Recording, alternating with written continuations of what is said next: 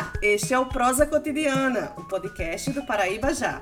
Neste episódio, vamos debater sobre as despedidas que o calendário eleitoral nos proporcionou nos últimos dias. Eu sou Edilane Ferreira e aqui comigo Fábio Bernardo. Olá, Edilane. Muita coisa para a gente debater, né? E Cógenes Lira. Fala pessoal, tô de volta, hein? Mas eu apresento o último programa de televisão e o programa de rádio no dia 29. Eu apresento de manhã o último programa de televisão e aqui de meio-dia o último programa de rádio, porque vou me dedicar às questões ligadas à, à, disputa eleitoral em João Pessoa. Ô, é só pra isso, pra ninguém ficar perguntando, tô dizendo claro, e eu não, é uma decisão minha já, eu não mudo, é uma decisão de homem, de cidadão, me afastar no dia 29 para é, as questões da disputa eleitoral aqui aqui na capital. E vou me comunicar com as pessoas através do meu Instagram, do meu Facebook, do meu WhatsApp. Vai ser a forma que eu vou ter para me comunicar com as pessoas que me acompanham até o dia 29 no rádio e também na televisão. Como vocês sabem, nos últimos tempos meu nome tem sido lembrado como opção para que possa suceder ao prefeito Luciano Cartacho nessa cidade onde aqui nasci, me criei, formei minha família, sou empresário e tenho os meus investimentos. Ao mesmo tempo que é uma responsabilidade muito grande, também é uma alegria poder um dia administrá-los. Após uma conversa franca e sincera com o presidente do meu partido, Luciano Cartacho, e para cumprir os ritos da legislação eleitoral, estarei me afastando da Secretaria de Desenvolvimento Social. O momento não é de campanha, o momento é de estarmos juntos e unidos, de baixarmos as bandeiras para que possamos enfrentar esse vírus tão perigoso e invisível. Irei sempre continuar trabalhando, com cargo ou sem cargo, para salvar vidas. Que Deus nos abençoe. Com fé, coragem e força, iremos superar essa crise. Ouvimos o anúncio de Nilvan Ferreira e a despedida de Diego Tavares da Secretaria de Desenvolvimento Social da gestão Luciano Cartacho em João Pessoa. Fábio, o, o que podemos esperar para essas eleições? Olha, Dilane, primeiro dizer que o radialista, nosso colega do profissão, Nilvan Ferreira, pelo o que determina a legislação eleitoral, não precisava nem anunciar a sua decisão de deixar o programa ou os programas que apresenta no sistema correio de comunicação agora. Ele poderia fazer isso apenas no final do mês. Aproveitou, é, digamos assim, as informações divulgadas hoje de algumas figuras, tanto de João Pessoa como, obviamente, de outras cidades da Paraíba que acabaram deixando cargos que ocupam no, no executivo para disputar as eleições é, deste ano. Primeiro ponto que a gente, com essa, com a sonora que você acabou de colocar, primeiro ponto, Nilvan está de fato no jogo. Né? Havia uma muito disse-me-disse, Nilvan é candidato, é só firula, Nilvan está de fato no jogo, se filiou a um partido forte, um partido que tem representatividade em nível estadual, um partido que tem figuras como o ex-senador José Maranhão, deputados como Raniero Paulino, enfim, Nilvan, de fato, senador. é, o senador é, é, Zé Maranhão, o senador Zé Maranhão, né? Isso. O senador Zé Maranhão. Ou seja, o, o, o Nilvan está no jogo, está no MDB. Saíram, além de Diego Tavares, né, secretário que tem tido aí o nome há bastante tempo cogitado para disputar a prefeitura de João Pessoa pelo Partido Verde, partido do atual prefeito Luciano Cartacho. Além de Diego Tavares, saíram as secretárias Edilma, da Educação, que tem um parentesco, inclusive, com o prefeito Luciano Cartacho, um parentesco distante, mas é parente. Também a secretária da Habitação, a Socorro Gadelha, e a secretária de Planejamento, Daniela Bandeira. Não foi apenas Diego que deixou o cargo nesta quinta-feira, dia 4, atendendo os prazos estabelecidos pela legislação eleitoral. Obviamente, o prefeito Luciano Cartacho, ao, ao, ao vamos dizer assim, ao autorizar é, a saída desses quatro auxiliares, ele tenta deixar um suspense no ar e vai ver como as suas peças no xadrez vão se movimentar, digamos assim, nesse período pré-pré-eleitoral, porque se não fosse a pandemia do coronavírus, obviamente a gente já estaria com a pré-campanha muito forte, não só em João Pessoa, mas também em todas as cidades da Paraíba, só que a gente está vivendo um momento atípico com a pandemia do coronavírus. O que a gente pode é dizer é que nós teremos sim uma disputa eleitoral forte, difícil, como é tradição aqui na cidade de João Pessoa. Muita gente que poderia imaginar que, em tese, em tese, sem a participação do ex-governador Ricardo Coutinho, a gente teria uma eleição, vamos dizer assim, mais, mais, é, mais leve aqui em João Pessoa, está muito enganado, a gente vai ter uma disputa muito forte, porque a gente ainda tem que pensar no nome do senador, ex-senador Cícero Sena, temos que pensar também ainda se o, se o governador João Azevedo terá candidato ou não aqui em João Pessoa, ou seja, ainda tem muita água para para passar por debaixo dessa ponte, viu, Adilane? É, você acredita que Ricardo Coutinho é carta fora do baralho nessa, nessa eleição 2020? Eu acho que sim, Adilane. Eu acho que sim. Hoje, inclusive pelos hoje, próprios. quarta-feira, né? Aliás, quinta-feira, né? 4 de, de junho, saiu até uma nova denúncia, né? Contra ele, né? É, e, e não só por isso. Não só por isso, pelas denúncias que vem saindo em relação ao, ao ex-governador Ricardo Coutinho no âmbito da Operação Calvário, mas muito mais pelos movimentos de bastidores que a gente tem acompanhado. Por exemplo, a ex-secretária de Finanças, ex-presidente do Empreender e atual esposa, companheira de Ricardo Coutinho, a Amanda Rodrigues, tem aparecido nos últimos dias com muita desenvoltura nas redes sociais, participando de lives. Há um certo tempo ela começou a publicar artigos nas redes sociais. Enfim, tem é, é, como é que se diz, a aparição mais frequente de Amanda tem despertado, é, é, é como digamos assim, para muitos analistas políticos, pessoas que acompanham a política, que Ricardo deve utilizar a, a esposa para colocá-la no jogo eleitoral como candidata, sei lá, a própria prefeita de João Pessoa pelo eu PSB, uma tese ou quem seria, sabe pra... Fábio, eu até ouvi que ela seria candidata a vice numa chapa, uma possível chapa de Diego Tavares. É, pode ser, para entrar no jogo para ser candidato a vice, embora eu, eu, eu, eu, li algo que o próprio Diego Tavares chegou a negar essa possibilidade, né? Uhum. Chegou a negar. Eu li em algum, algum, algum, algum site, algum blog aqui da nossa cidade. Mas acho, acho sinceramente, que além das denúncias que pesam contra o ex-governador Ricardo Coutinho, que indiscutivelmente, se não tivesse passando por isso, era disparado o favorito a vencer as eleições em João Pessoa, mas pelos esses movimentos de bastidores, acho que muito provavelmente Ricardo não vai participar das eleições deste ano. Se nada de pior acontecer com ele, aí sim, em 2022, ele vai querer participar do processo eleitoral, Adilane. E Cógenes, goodbye, Lullaby. Foi só com esses nomes que, que Fábio tava. que Fábio comentou agora há pouco Goodbye Lullaby é a canção do Adeus. É uma música que eu gosto muito. Dá um Google que as pessoas vão entender. Edlang, acho que esses são os principais nomes mesmo, que o Fábio comentou, e até, e até fala sobre, sobre Amanda Rodrigues, está entrando aí no jogo, né? Mas o Fábio complementou aí. E é o seguinte, né? A gente comentava antes, um pouquinho antes, sobre esse cenário, e, e vou aqui falar para os nossos ouvintes. É, tá, tá um cenário, Fábio, muito Estados Unidos aqui em João Pessoa, viu? ou você vai escolher uma direita ou você vai escolher uma muito direita, né? Parece que só tem dois partidos que são com viés aí de direita. Tem Amanda aí, né? Que é uma, uma fresta aí da social-democracia, do, do, progressismo. É, mas, enfim, acho que os nomes são esses mesmos. A gente tem, né?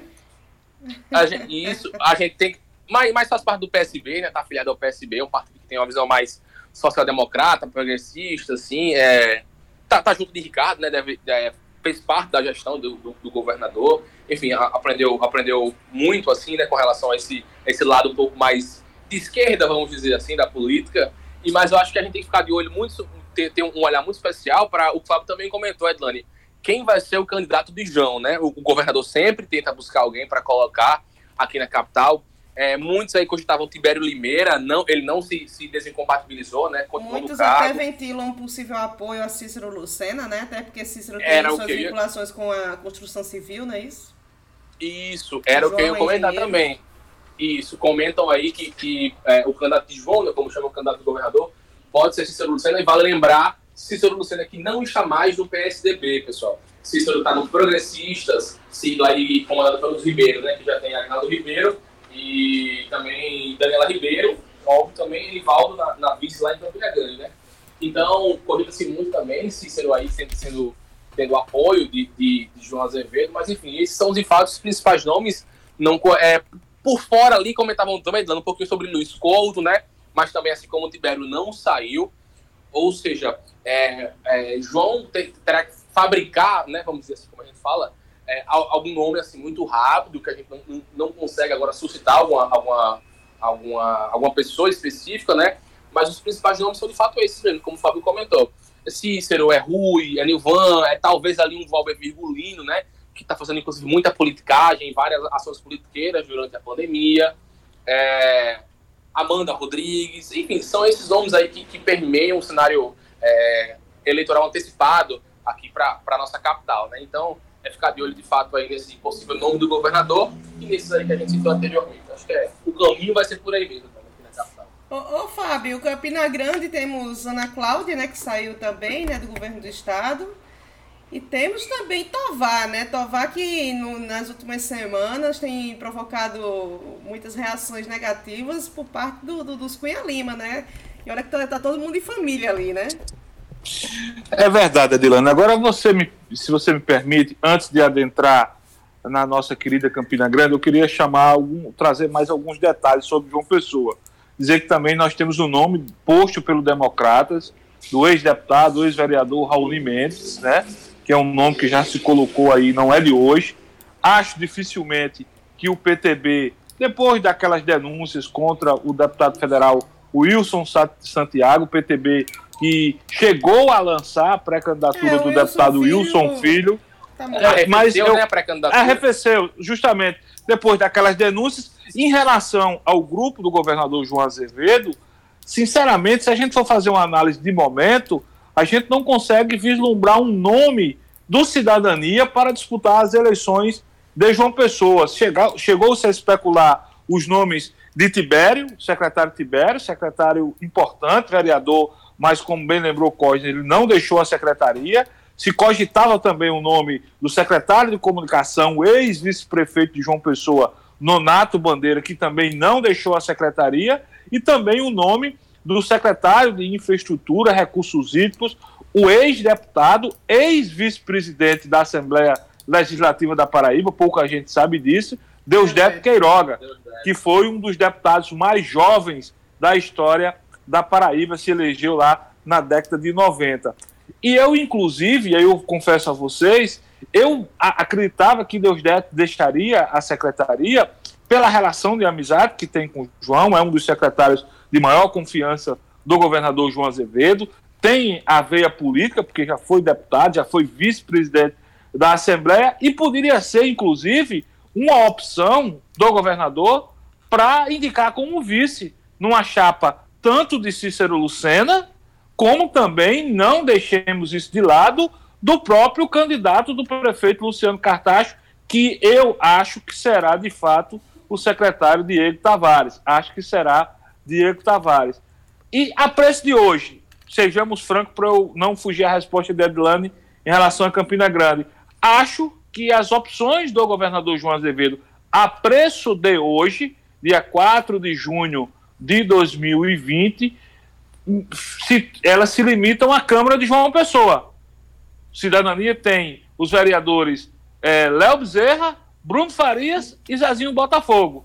Acho que o Cidadania tem nessas três figuras a possibilidade aí de negociar é, uma indicação de, vice, de candidato a vice-prefeito, tanto na chapa do atual prefeito, é, Luciano Cartacho, estão se dando muito bem no campo administrativa. Essa pandemia acabou aproximando muito o governador João Azevedo do prefeito Luciano Cartacho, como também uma possibilidade de uma relação com é, o ex-senador Cícero Lucena. João Azevedo chegou a ser auxiliar de Cícero Lucena quando Cícero foi prefeito, e o próprio senador Cícero Lucena, em uma entrevista hoje à Rádio Arapuã, disse que não descartavam a composição com o cidadania do governador João Azevedo. E para Campina Grande, me desculpa ter me alongado muito, de fato, era, gera expectativa, tanto a, a, a secretária Ana Cláudia, que é oposição ao grupo do prefeito Romero Rodrigues, ela é esposa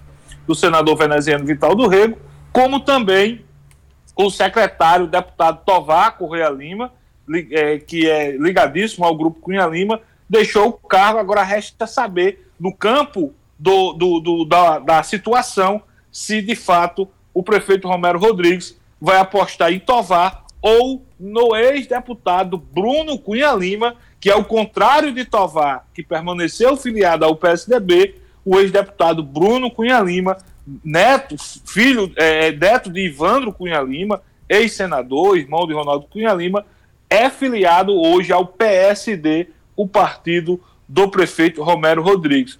Obviamente chamou também a atenção, havia muita expectativa pelo nome do secretário de Saúde, Geraldo Medeiros, ele que é filiado ao PSD, ao Cidadania, havia muita expectativa se ele deixaria a secretaria, ele não deixou, ou seja, passa a ser, é, passa a estar fora da disputa eleitoral em Campina Grande e, obviamente, o grupo do governador João Azevedo aí, com o senador veneziano, deve mirar todas as suas forças, suas fichas no nome da secretária Ana Cláudia, viu, Edilane? Agora, em quem os bolsonaristas vão votar, vão votar aqui em João Pessoa, hein, Fábio? Olha, Edilane, sinceramente, primeiro dizer que até pelo momento que está em baixa, né? Porque o, o a, a, avaliação do presidente Jair Bolsonaro ela só faz cair, né? Nesse, nesse período de pandemia, ela, ela está lá embaixo. Ele chegou a dar declarações essa semana que não iria apoiar ninguém, nenhum candidato nas eleições municipais desse ano. Ele chegou a dizer, deixar isso muito claro. A gente já sabe que o partido dele o Aliança pelo Brasil, até brincava, dizia que era o Aliança é partido, pela né, família. Né? Não foi oficializado, é, nem, né? nem foi oficializado, é justamente não, não, não, não disputará essas eleições. Ou seja, se falou muito, se falava muito no nome do apresentador Nilvan Ferreira antes, quando Nilvan Ferreira flertava com o PSL de Julian Lemos, só que o próprio PSL hoje de Julian Lemos, aqui na, pelo menos em termos de Paraíba, está muito distante do presidente Jair Bolsonaro. Não se sabe, porém, com isso, se o bolsonarismo terá candidato oficial aqui. O deputado Valber Virgulino, como Corre lembrou, ensaia fazendo muita, muita zoada, muito marketing, muita agitação nas redes sociais nesse período de pandemia, sonha em ter o apoio do, do, do presidente Jair Bolsonaro. Mas, sinceramente, eu estou com o próprio presidente. Eu acho que o presidente está tão mal na fita, tá tão mal na fita que o apoio dele influencia lá e vai influenciar pouco nas eleições municipais em todo o Brasil. Aqui em João Pessoa vai ser do, do, do mesmo jeito. Nilvan, Nilvan prega um discurso muito parecido com o de Bolsonaro. Mas não sei, não sei se o bolsonarismo, pelo fato de Nilvan estar afiliado ao MDB, ao MDB, um partido da velha política, um partido tradicional, acabará é, é, né? conquistando esses votos. Hum? Mas pode ser considerado centro, né? O centrinho, o centrão. Não, não. Isso é, sim, é. Mas não, mas a, a, a, postura de Nilvan, inclusive, é essa. Nilvan tem uma postura muito pró-Bolsonaro, né? No, tanto no programa de rádio como nas movimentações dele nas redes sociais. A gente só não sabe se o eleitor de Bolsonaro, repito, que rejeita em tese, né? Que rejeitava vou falar até rejeitava partidos tradicionais, porque hoje o bolsonarismo está de braços dados com o centrão, né? Está de braços, braços dados com o centrão. Mas... O, bolso, o bolsonarismo está aceitando tudo o que, o que rejeitava, por exemplo, nas eleições, durante o período eleitoral. Então, é, é, é até possível o bolsonarismo, por exemplo, apoiar a candidatura de, um, de, de, de alguém do MDB. É, Lampião tem chances aqui ou é só fogo de palha? Eu, eu, eu já venho dizendo isso, eu já venho dizendo isso não é de hoje, eu venho dizendo isso de antes, antes da pandemia, que estava, estavam enganadas as pessoas que imaginavam que o presidente Jair Bolsonaro teria força nas eleições municipais. Eu enxergava já de, até a, a, lá atrás que a economia, a única forma do Bolsonaro estar tá bem o bolsonarismo está bem na fita, era se a economia estivesse bem. E a gente sabia que a economia em 2020, antes de pandemia, não iria estar bem. agora com essa pandemia, agora com esses movimentos que parece que vão pipocar, o anti o anti-bolsonarismo começa a colocar a cabeça para fora. E diante de tanta coisa, sabe que a gente tá vendo aí o governo batendo cabeça, se aproximando do Centrão, acho que esse essa onda Bolsonaro não servirá para as eleições de 2020 no Brasil inteiro e automaticamente aqui em João Pessoa. Além do mais, o fato do próprio deputado Valber Virgulino estar tá afiliado a um partido inexpressivo, né, que é o Patriota, um partido inexpressivo, e ultimamente o, o deputado Valber Virgulino, por exemplo, vem em uma rota de colisão muito grande com, com setores da imprensa e, obviamente, os, as portas é, é, acabam se fechando também até para que ele possa se expressar. Acho, sinceramente, sinceramente, acho que é um, uma, um, um, uma pré-candidatura descartada. Cógenes, tivemos muitas manifestações nesse final de semana, desde sexta passada, né? É, por conta da, daquela, aquele assassinato né, nos Estados Unidos, algo que também refletiu muito aqui no Brasil, né? Antirracismo, antifascismo. Tivemos também nesses últimos dias movimentos virtuais, é, um hackeativismo com anônimos, é, é, expondo tudo que podia expor com relação a Trump, inclusive é, sobre Jair Bolsonaro, alguns dados. Acho que teve muita gente com iPhone 11, né, Cosmes? Pois é, pois é. é. Enfim, primeiro dizer que é importante para vocês entenderem que as lutas sempre aconteceram. As movimentações, principalmente antirracistas, sempre aconteceram. Por exemplo, o Estadão fez um levantamento ontem com relação aos atos antirracistas lá em São Paulo, por exemplo, né? É, o centro de, da, das, das, movimentações aqui no último domingo. E também sempre aconteceram também as ações nos Estados Unidos. O que acontece agora são ondas, né? São casos que ganham grande repercussão. É, é, é é a fagulha que necessita para acender uma chama na população, na sociedade, né? Das pessoas, do povão, como a gente chama, da sociedade em si, é, terem a consciência de que é necessário ir à rua, que é necessário protestar, que é necessário ir em busca de seus direitos e uma sociedade mais igual, né? Eles buscam equidade. Então, é, é, é, primeiro, nesse momento, as pessoas entenderem isso, que esses movimentos sempre aconteceram, para não vir esses comentários típicos de, de, de, de quem não entende, né? de, de, de, que não sabe o que é um protesto, o que é uma causa, o que é uma, uma minoria, do que não sabe o que é uma luta racial, uma luta contra a homofobia. Ah, porque é mimimi. Ah, é porque é modinha. Não, não é modinha, não é, não é mimimi. As pessoas vivem, as pessoas sofrem com aquilo, né? Muita gente, inclusive vereadores aqui compartilhando vídeo de, de, de mulheres pretas, né? Dizendo que os movimentos de vidas negras importam não, não interessa, não serve de nada, porque isso e aquilo. As pessoas precisam entender até, mano, que um preto ou uma preta pode ser racista, um gay ou uma gay pode ser homofóbica. As pessoas precisam entender que não necessariamente por você fazer parte da minoria, você está livre de expressar aquele preconceito. Então, acho, acho que é, os movimentos são importantes, são necessários, é, muita gente comentando né, sobre uma, uma guerra civil, antifascistas, e, e as, as, pessoas não conhecem o significado de tudo isso. Inclusive, esses movimentos, essas ações, essas ondas, né, como a gente fala, são importantes para as pessoas é, difundirem esse conhecimento, gerar o debate sobre essas causas. E as pessoas simplesmente preferem atacar, falar um monte de besteira, um monte de baboseira. Enfim, acho muito importante esse movimento antirracial né? A gente vê casos como, por exemplo, do João Pedro aqui, né? praticamente um mês atrás, aqui na casa invadida por 70 tiros, foi morto pela PNM. Tivemos agora, recentemente, o caso do, do garoto Miguel aqui em Recife, que é, é um reflexo, sim, do racismo estrutural, que as pessoas precisam entender isso. É, as pessoas precisam entender o que é racismo estrutural, o que é racismo recreativo, sabe? Principalmente, muito mais os comunicadores da Paraíba, que são cuspidores do microfone, como muitas vezes Fábio fala, usar aqui o, jargão de Fábio, é que as pessoas simplesmente reproduzem, né? Aquele velho Maria vai com as outras, discursos que vem na internet, que vem muito, por exemplo, em ambientes bolsonaristas, e que ah, fascismo é terrorista, eles, antifascistas são terroristas, eles que são fascistas e não. Não tentem fazer é, ginásticas retóricas para explicar o inexplicável. Entendeu? Isso não dá, isso é triste.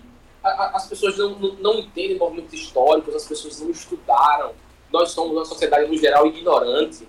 Então, assim, são movimentos muito importantes, que são necessários e que, assim, é, é, eu, eu sou preto, Edlane também é preta, é, e a gente entende a necessidade de, de, de, tudo isso, o quanto é importante esse debate. A gente sempre comenta, inclusive, também sobre o nosso meio, sobre o jornalismo, sobre nós, por exemplo. Nós somos editora, no caso da sou editor adjunto. Nós temos um, um, um, um, lugar de comando, né, Dona querendo ou não, na, na, na, empresa que a gente atua, no, no Paraíba já. E isso é muito raro no, no jornalismo, né, no geral, no Brasil. Ou seja, a gente entende a necessidade disso e é muito importante esse tipo de movimentação. Edlane. É muito, muito, triste ver alguns, alguns comentários racistas na internet, triste mesmo, desalentador, como eu comentei também nas redes sociais. Mas enfim, a, a gente tem que fazer um debate profundo sobre isso. Isso é o que é enraizado, é enraigado. Desde 1500 isso acontece no Brasil, entendeu? As pessoas dizem que não é para existir reparação histórica, por exemplo, mas acham que a abolição da escravatura é o máximo, sendo que não é. As pessoas foram marginalizadas, foi aí que começaram nas favelas, por exemplo os negros não receberam nenhum, nenhum tipo de apoio da sociedade.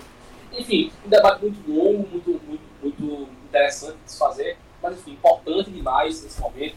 Espero que essa onda continue, que os protestos sejam cada vez maiores e sempre pacíficos, sem perder para a violência, né? até porque é, alguns setores, algumas pessoas só, só esperam esse tipo de conduta para tentar deslegitimar um movimento que é completamente necessário para a nossa sociedade. Enfim, espero que isso, essa onda continue e que, quando a pandemia passar, venham mais frutos e mais coisas para esses movimentos, tanto o antirracista quanto o antifascista. Né? Fábio, em sábado a gente teve aquelas, aquelas cenas lamentáveis lá em Brasília, né? Da, daquela manifestação dos 300, né? Galera totalmente. Um grupo paramilitar. É, sabe? Evocando um, um, nazismo, um fascismo assim aterrorizante, né? Fazendo Max Edland, que remetiu a Ku inclusive. Exatamente. Primeiro eu quero protestar porque Costes não me incluiu entre os negros do, do podcast, porque eu acho, inclusive, que eu sou mais negro do que ele, né? Mas tá. Eu acho, eu acho que eu sou mais negro do que Costes. Tô vendo aqui a foto dele, eu acho que eu sou mais negro do que Costes. Não, mas o Como... é filtro. Com Mas muito, não, somos três pretos. Somos três é, com muito, com muito orgulho, com muito orgulho da cor que tenho. Edilane, eu sinceramente tem hora que eu fico me perguntando a um, até onde vai a, a capacidade, sabe, desse, de, de, muita gente nesse país, meu irmão. Eu tenho vergonha.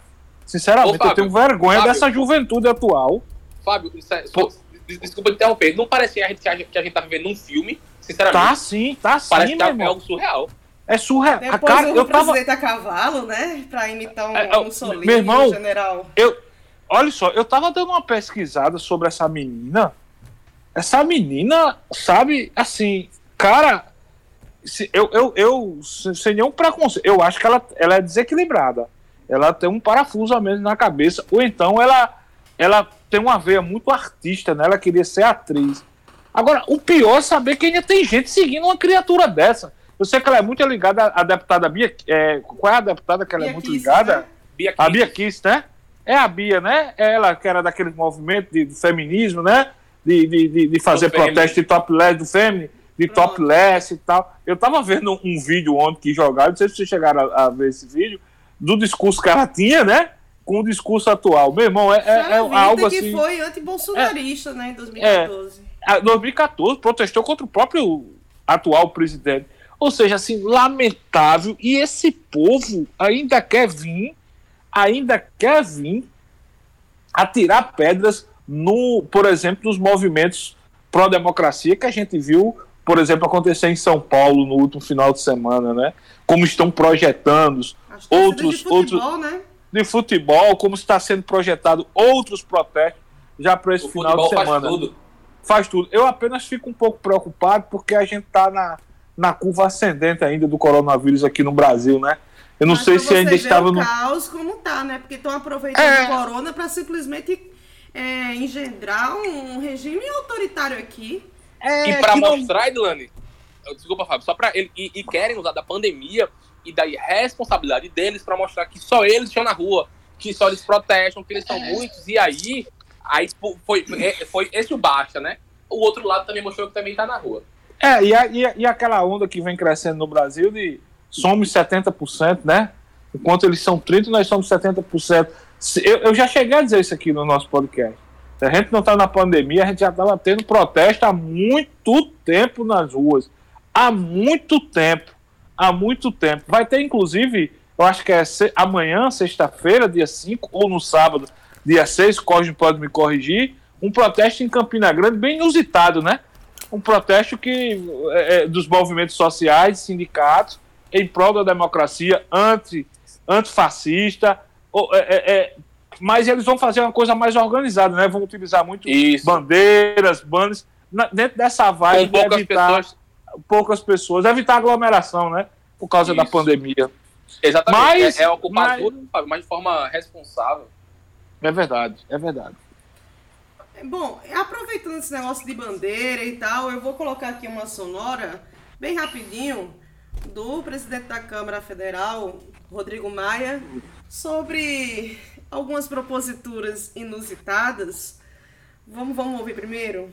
Eu protocolei um projeto de lei hoje, número 3113, que criminaliza a conduta de quem ultrajar, queimar a nossa bandeira nacional, já visto que a nossa legislação prevê apenas uma contravenção penal para quem comete esse ato delituoso, e creio eu que isso é suprapartidário. Tantos parlamentares da esquerda, da direita ou de centro ficaram extremamente é, envergonhados com o que ocorreu, não só em Curitiba, e com o que vem ocorrendo em algumas manifestações. Muito obrigado, presidente. E as faixas pedido fechamento do Congresso também terão punição na lei?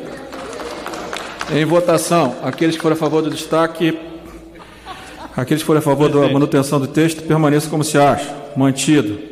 Presidente, eu acho que isso pode ser tratado também Pronto, em um projeto então, de lei. É, um bom, é, uma, é uma boa discussão. Certo.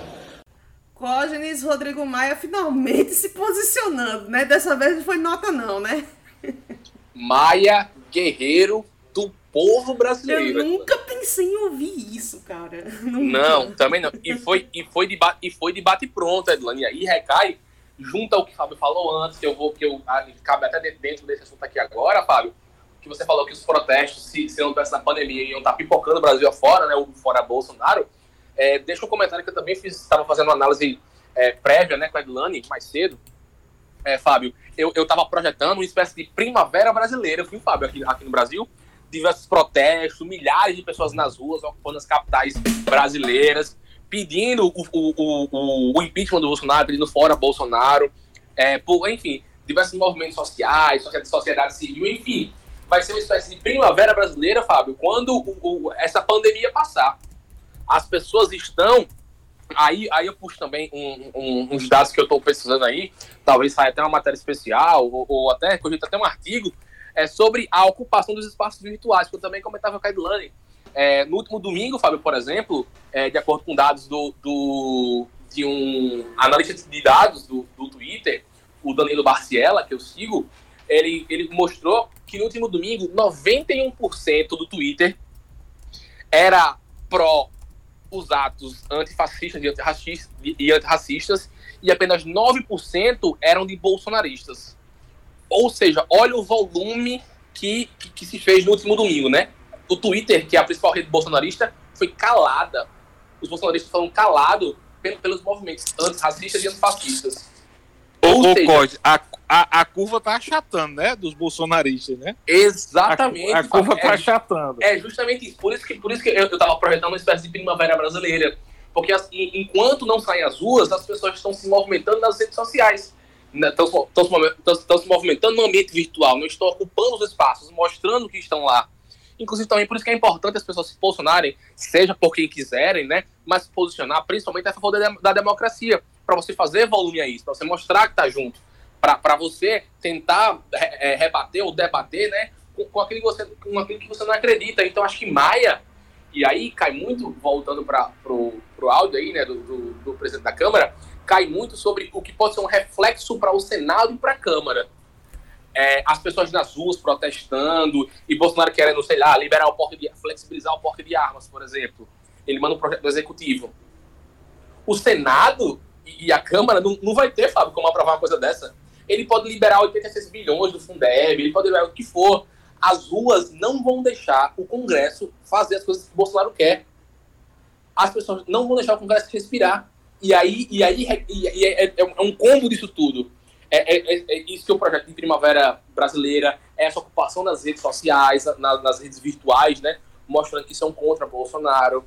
É Bolsonaro tentando fazer as coisas e o Congresso não deixando, ou seja, vai ser um mix de tudo que pode combinar aí em, em um novo momento que pode ser histórico para o Brasil. Então, acho que Maia tem que se posicionar cada vez mais com relação a isso mesmo. Tem que mostrar que não pode ser, os poderes não podem ser atacados, o legislativo não pode ser atacado assim. E exigir também uma espécie de consciência né, dos, dos, dos deputados, porque é uma vergonha as pessoas apresentarem é, projetos de lei querendo criminalizar as torcidas antifascistas como terroristas. Isso, isso, é birra de criança. Isso é uma coisa ridícula. Isso é, isso é uma coisa lamentável. E criminalizar os 300 pelo Brasil não, não, criminaliza, né? Não, não, que tem armas, que tem armas comprovadas. Inclusive, Sara Winter, que é a líder do grupo, né, que é um grupo paramilitar, ela já, já afirmou que tem armas lá, que as pessoas estão lá, entendeu? Ou seja, será que o 300 também vai ser, Duane, é, caracterizado como um grupo terrorista? Então, a, a, gente tem que, ter, tem que observar essas atitudes pífias. É, esses vereadores, esses, esses, esse povo que não serve nem para ser vereador, que virou deputado às custas do bolsonarismo, que ficam brincando de legislar, achando que o Brasil é um puxadinho deles ou é um, um, um tipozinho de gabinete do ódio. Ridículo isso. Ô, ô, Edilano, eu só quero primeiro dizer que eu concordo em quase tudo que, que Cosnes falou em relação ao, ao presidente da Câmara, o deputado Rodrigo Maia, né, que fala em nome do parlamento. Mas assim, lá, ao mesmo tempo que eu acho que vale, vale fazer esse, essa, esse destaque, é, é, é, a gente também tem que lamentar a postura do presidente do Senado, né, o Davi Alcolumbre, que o tempo todo tem se acovardado diante de tudo que a gente tem acompanhado no Brasil nos últimos. Ele, nos, ele nos tá últimos... cumprindo o papel dele. Alcolumbre tinha chance de ser presidente do Senado se não fosse Bolsonaro. Mas concordo, mas ele tem que pensar que hoje ele é presidente do Senado, ele representa o poder está ali. É ele está perdendo. É o mesmo problema da, da PGR, Fábio. Mas, mas Adilane, mas independente disso, Rodrigo Maia também, por exemplo, Rodrigo Maia contou com o apoio do presidente Bolsonaro, do, do, do PSL, para se eleger. Para se reeleger, e nem por isso está tá, tá, tá se acovardando. Davi tá. Alcolumbre está de fato acovardado, envergonha, porque o Senado, inclusive, do ponto de vista da, da representação, sabe, lá tem ex-governadores, sabe? Tá, tá saindo muito pequeno. No momento, essa semana eu vi, eu não sei se foi Datafolha ou Ibope, que a gente teve os dois institutos divulgando pesquisa. É, é, acho que foi Datafolha. É, é, é, a pesquisa mostrou que nos últimos tempos, tanto o Congresso como, como o Judiciário é o melhor índice deles. Ou seja, as pessoas estão conseguindo perceber, através da figura do deputado, do presidente Rodrigo Maia, uma melhora na imagem do, do, do, do, do parlamento. E a importância entendeu? Né, que eles têm? É, a importância, é por isso que é, é de se lamentar a pequenez do presidente do Senado, o Davi Alcolumbre, que a gente sabe, foi eleito graças a uma manobra, o, o, o, Onyx, lá, o Onyx lá, que era o, o, o, o, secretário da Casa Civil, naquela coisa toda, fez toda aquela articulação e acabaram derrubando o Renan. Só que o Brasil está vivendo um momento atípico. O próprio Supremo, figuras é, do Supremo, que a gente até então é, é, é, é enxergava de forma né, meio assim desconfiado, os, pró os próprios ministros estão botando a cara a tapa, né? O Luiz Barroso, o próprio Fux, né? Só o, o Toffoli que está lá, o Celso de Mello, né? É só o Toffoli que está lá caladinho, também estava doente, mas de boa. Mas, ou seja, é preciso sim que os poderes coloquem a cara para que a gente não veja crescer no país esse movimento fascista, essa turma que só pensa em dar golpe. É, inclusive, você falou em Datafolha, é, vamos lembrar que na última pesquisa é, apontou que 67% dos entrevistados reprovavam, repudiavam essa aproximação de, de, Bolsonaro com o Centrão, né? Inclusive, falando de Centrão, é, Bolsonaro indicou, indicou não, nomeou, né? Para o Banco do Nordeste, um, um cara que é muito ligado a, a um deputado paraibano, o Wellington Roberto, Foi um indicado do Centrão, indicado do, do PL, né, que é o partido do Wellington Roberto, o Alexandre Borges Cabral, para presidir o Banco do Nordeste, mas não resistiu nem, nem um dia, né? Porque o TCU já apontou várias irregularidades, né? Feitas pelo, pelo Alexandre, inclusive está sendo investigado. Mas aí o que me chama a atenção, Fábio, é que Bolsonaro, é, pelo menos. É... O, o Edilano, o Edilano nesse caso, eu só achei bacana que o, o, o, conselho, o conselho do Banco do Nordeste alegou que tomou o conhecimento das denúncias contra o Alexandre através da imprensa. Essa mesma imprensa que é tão atacada por Bolsonaro e pelos seus seguidores, né? Ou seja, ai se não fosse a imprensa é, nesse momento no país, né? É, e aí o interessante é que depois dessa pesquisa da Datafolha, depois dessa rejeição que Bolsonaro não é burro e está percebendo que está tendo do povo, é, soltou a pérola dizendo que não poderia ser responsabilizado pelas nomeações do Centrão no governo. Fábio, quem é que nomeia? Não é ele, não? É, é João Corujinha. É, só pode ser João Corujinha, só pode ser. Sabe, o presidente tá perdido, sabe? Sabe essa onda dele de governar de acordo com Eu faço, o das redes sociais. Minha não, tá? Mano, quem é? Ele acabou, ele só. Ele, ele, pensa que o povo é besta, que a memória do povo é besta. Até, até anteontem ele tava bradando, batendo nos peitos em relação ao amor. Quem manda sou eu, quem limita sou mas, eu. Mas a reunião do dia 22.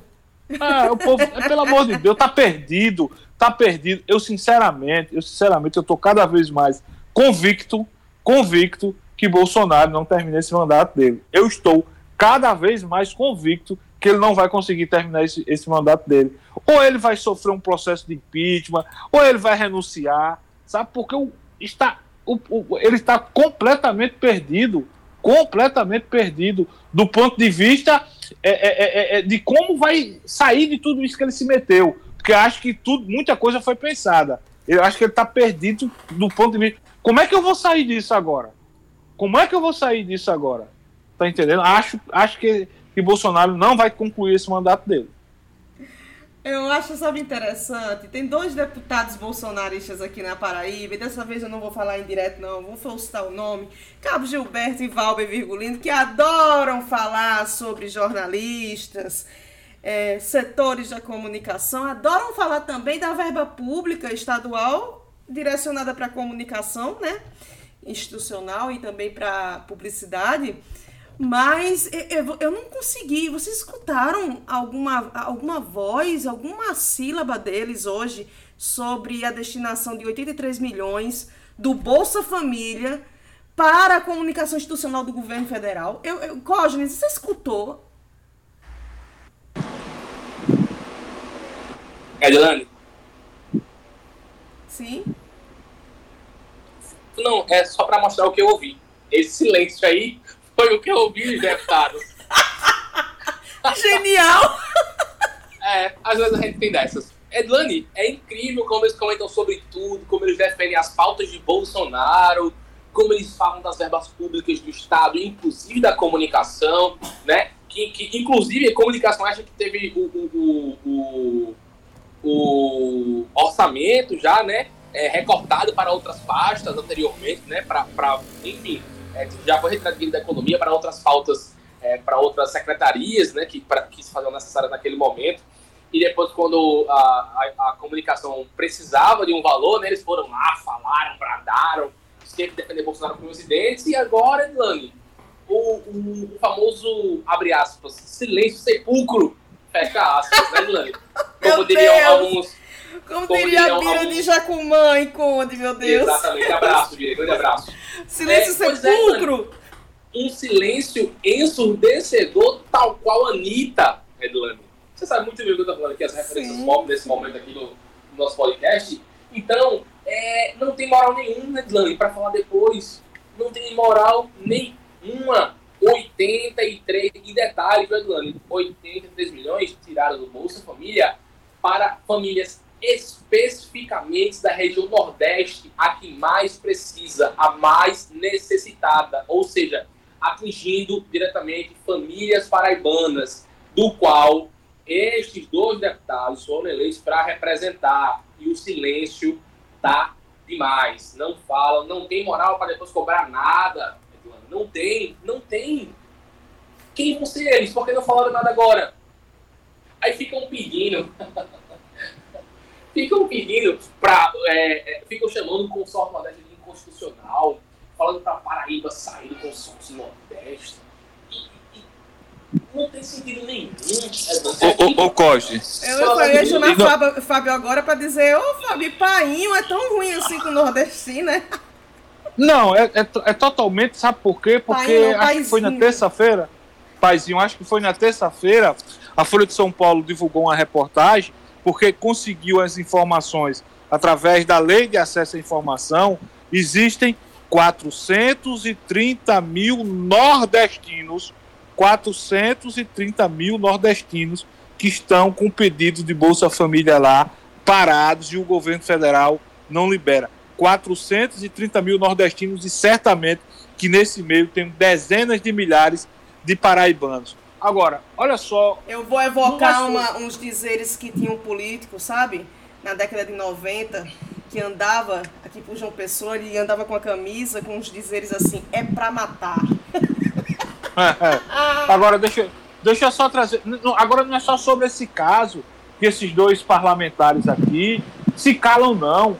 Alguém ouviu falar, alguém ouviu falar algo que Valber Virgulino ou Cabo Gilberto falaram da aproximação do presidente Jair Bolsonaro com o Centrão, do toma lá da cá, ou eles pensam que o povo não sabe que o PP, os, os partidos do Centrão, seu Arthur Lira, seu essas figuras Roberto que estão Jefferson, aí, Roberto Jefferson, é, é, que essas figuras foram condenadas por, por, por, por corrupção. Aí Tudo eles querem. do PT, cara. Tudo isso é isso, cara. Não só corrupção, né? É mensalão, é petróleo, é tudo. Tudo. ser contra. Aí vem com essa tese, vou defender que, que, que o, a Paraíba saia do consórcio Nordeste. A operação que a gente viu é, é, prender é, empresários que venderam os respiradores para o, os estados do Nordeste, a prisão aconteceu porque foi o, o consórcio Nordeste que, que protocolou a ação. A denúncia, exatamente. Foi a denúncia do consórcio Nordeste. Aí os caras querem vender, se apegam a algumas figuras, digamos assim, do jornalismo de esgoto da Paraíba e ficam querendo vender uma imagem que não chega na, nas Ô, pessoas, Fábio, porque as pessoas conseguem ter discernimento. jornalismo, velho. Outra coisa, é. Fábio, outra coisa que é muito temerária e muito séria é, eu não sei se, se vocês ficaram sabendo, é, um dos deputados aí, acho que não sei se foram os dois, só Vival republicano, querendo criminalizar a empresa que, que, que faz os respiradores, porque fazia remédios à base de canabidiol, querendo criminalizar o canabidiol, que, só porque é um remédio baseado foi o líder, foi em o líder da oposição, isso, Ranieri Paulino. Isso é triste, isso é triste, Fábio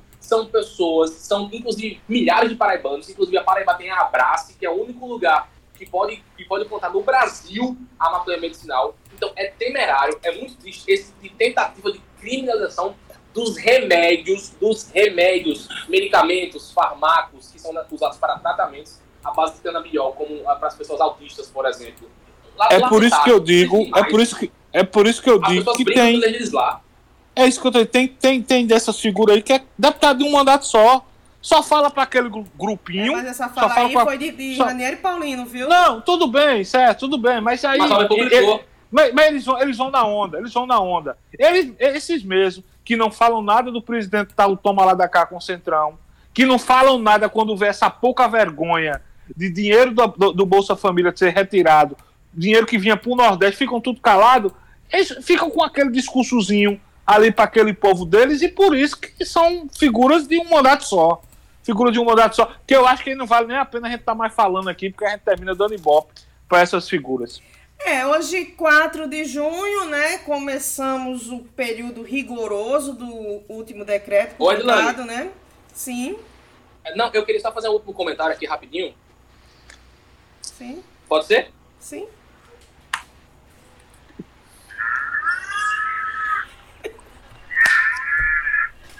Só isso mesmo. Tchau.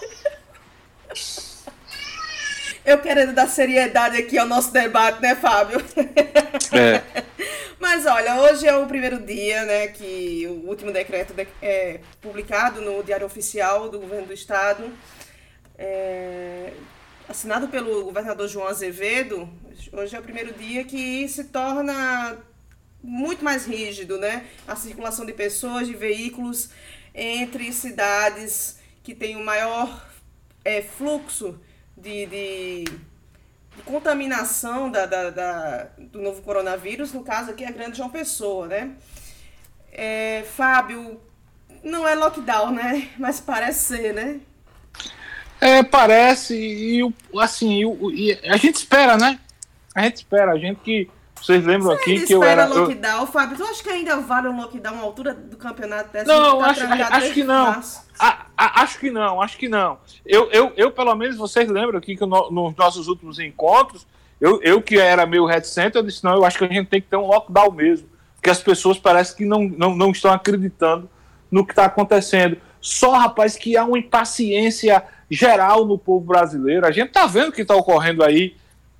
Enquanto aqui na Paraíba, aqui na Grande João Pessoa, a gente está vendo o governo estadual e os governos municipais digamos assim, arrochando mais um nó, a gente está vendo aí no Brasil, o Pará, por exemplo, os caras estão com, com, com um índice de mortalidade lá terrível e tendo que abrir as atividades econômicas, porque a pressão é muito grande, as pessoas estão impacientes, e a gente tem, por exemplo, uma pressão do, do, do, do presidente do país para que os governos façam isso. Aí aquele camarada que já está lá impaciente, quase 90 dias sem, sabe, sem poder sair de casa, faltando as coisas, o auxílio que não chega para todo mundo, o coronavoucher que muita gente que realmente precisa que não, não tem acesso. Isso cria, tudo, cria toda uma situação e as pessoas vão se ficando impacientes e acabam saindo. Eu espero, eu espero que a gente consiga dar uma controlada, mas sinceramente tá difícil, viu?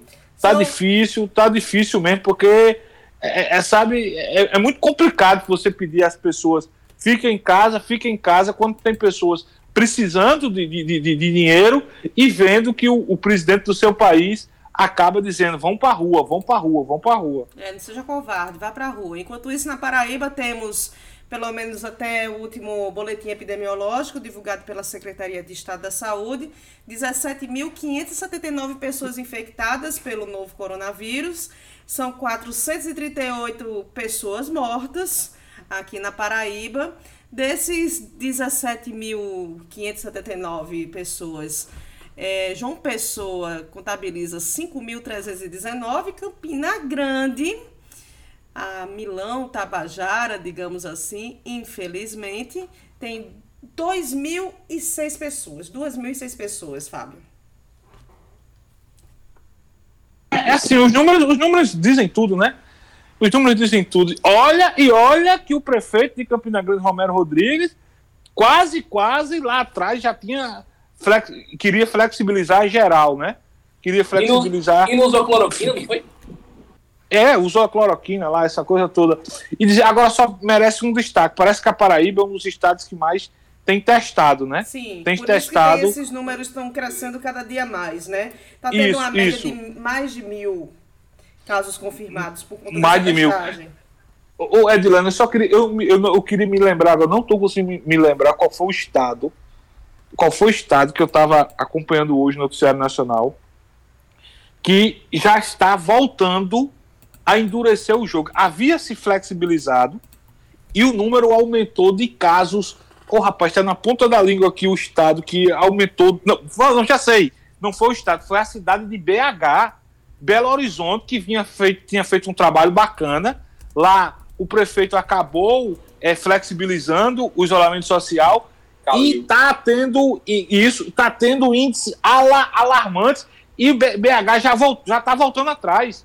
Por quê? Porque no Brasil a ideia que foi vendida, a ideia que muitos é, governantes, gestores tiveram que emplacar por causa da pressão popular e da pressão praticada pelo presidente da República foi de abrir, só que a gente está abrindo no momento da curva ascendente. Né? Tá querendo, a gente está querendo comparar com os países de fora que estão flexibilizando, porque lá a curva está descendente, está caindo.